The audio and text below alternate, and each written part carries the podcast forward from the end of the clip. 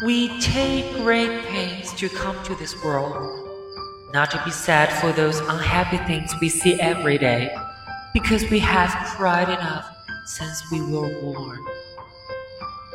And for us, nobody can survive when time comes.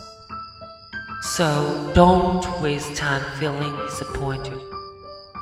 On the contrary, we should go to believe, to be alone, to love, to hate, to idle away time, to take a risk, to dream, and to regret.